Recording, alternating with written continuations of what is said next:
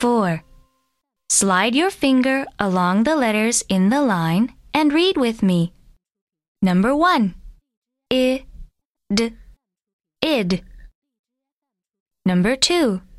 K, id, kid.